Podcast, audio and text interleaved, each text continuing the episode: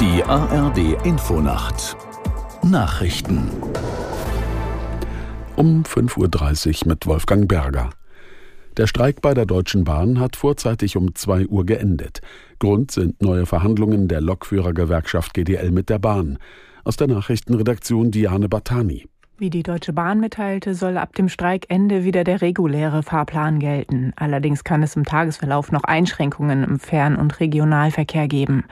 Der Konzern und die Gewerkschaft haben sich außerdem geeinigt, dass bis zum 3. März nicht gestreikt wird.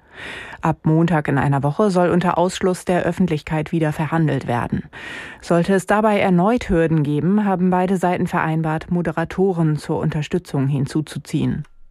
Präsident Zelensky hat erneut bedauert, dass Deutschland derzeit keine Taurus-Marschflugkörper an die Ukraine liefert.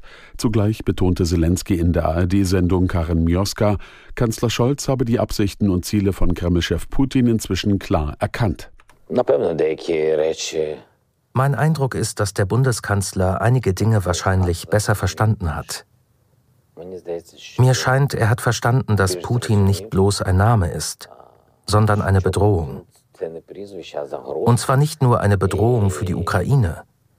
Ich denke, er hat an die Ukraine gedacht, aber auch an sein Volk. Ich glaube, er spürt, dass Russland näher an Deutschland heranrückt, wenn wir nicht durchhalten. Der ukrainische Präsident Zelensky. Der neue Präsident Finnlands wird in einer Stichwahl ermittelt. In der ersten Runde der Abstimmung gestern hatte sich kein klarer Sieger abgezeichnet. Aus Stockholm Sophie Donges. Die meisten Stimmen hat Alexander Stubb von der konservativen Sammlungspartei bekommen. Mit 27,2 Prozent liegt er knapp vor dem grünen Politiker Pekka Haavisto mit 25,8 Prozent. Auf Platz 3 landet der Rechtspopulist Jussi Halla-Aho mit 19 Prozent.